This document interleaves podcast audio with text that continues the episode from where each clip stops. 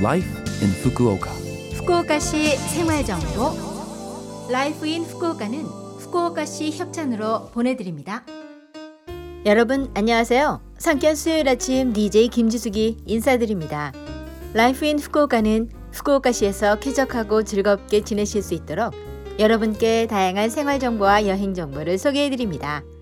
오늘도 짧은 시간이지만 저와 함께 즐거운 시간 보내시기 바랍니다. 후쿠오카시 생활정보 후쿠오카의 봄을 알리는 것 중 하나가 바로 시로우오인데요. 4, 5cm 길이의 투명한 생선으로 한국어로는 400어라고 하죠. 평소엔 연안 부근의 얕은 바다에 서식하는데 봄이 되면 산란을 위해 강을 거슬러 올라가 모래 밑에 알을 낳습니다.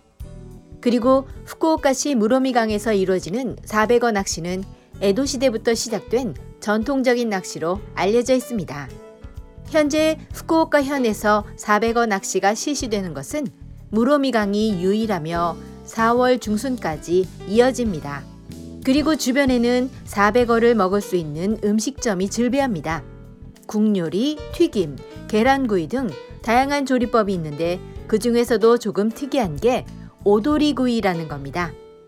살아서 헤엄치는 400어를 망으로 건져서 초간장과 함께 먹는데요. 입속에서 꿈틀대는 독특한 식감을 체험할 수 있습니다.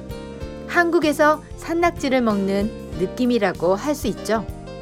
식감이 궁금하신 분들은 한번 맛보시기 바랍니다.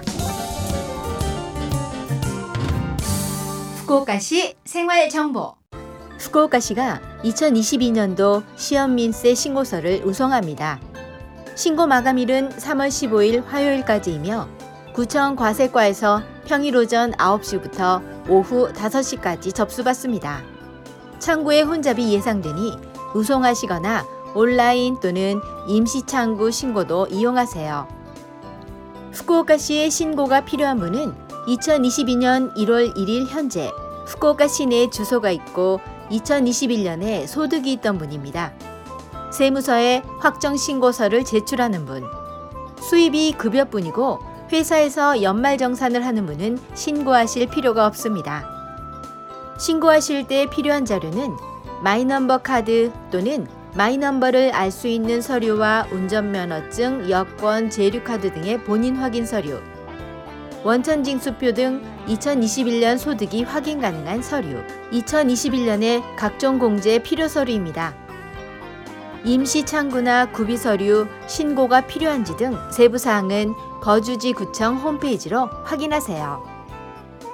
궁금한 점이 있으실 때는 전화 통역을 이용해서 구청에 확인하실 수 있습니다. 영어, 한국어, 중국어, 베트남어, 네팔어 등 18개 언어로 상담 가능합니다.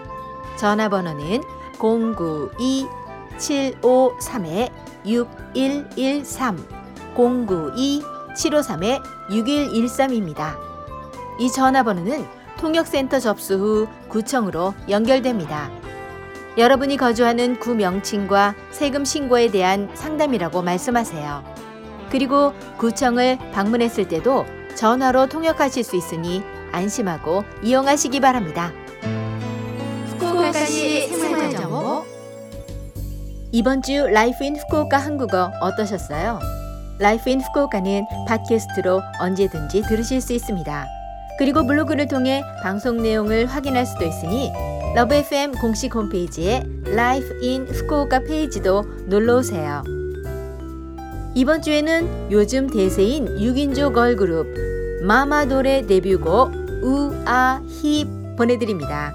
자 그럼 청취자 여러분 즐거운 하루 보내시고요. 저 김지숙은 다음 주 수요일 아침에 뵐게요.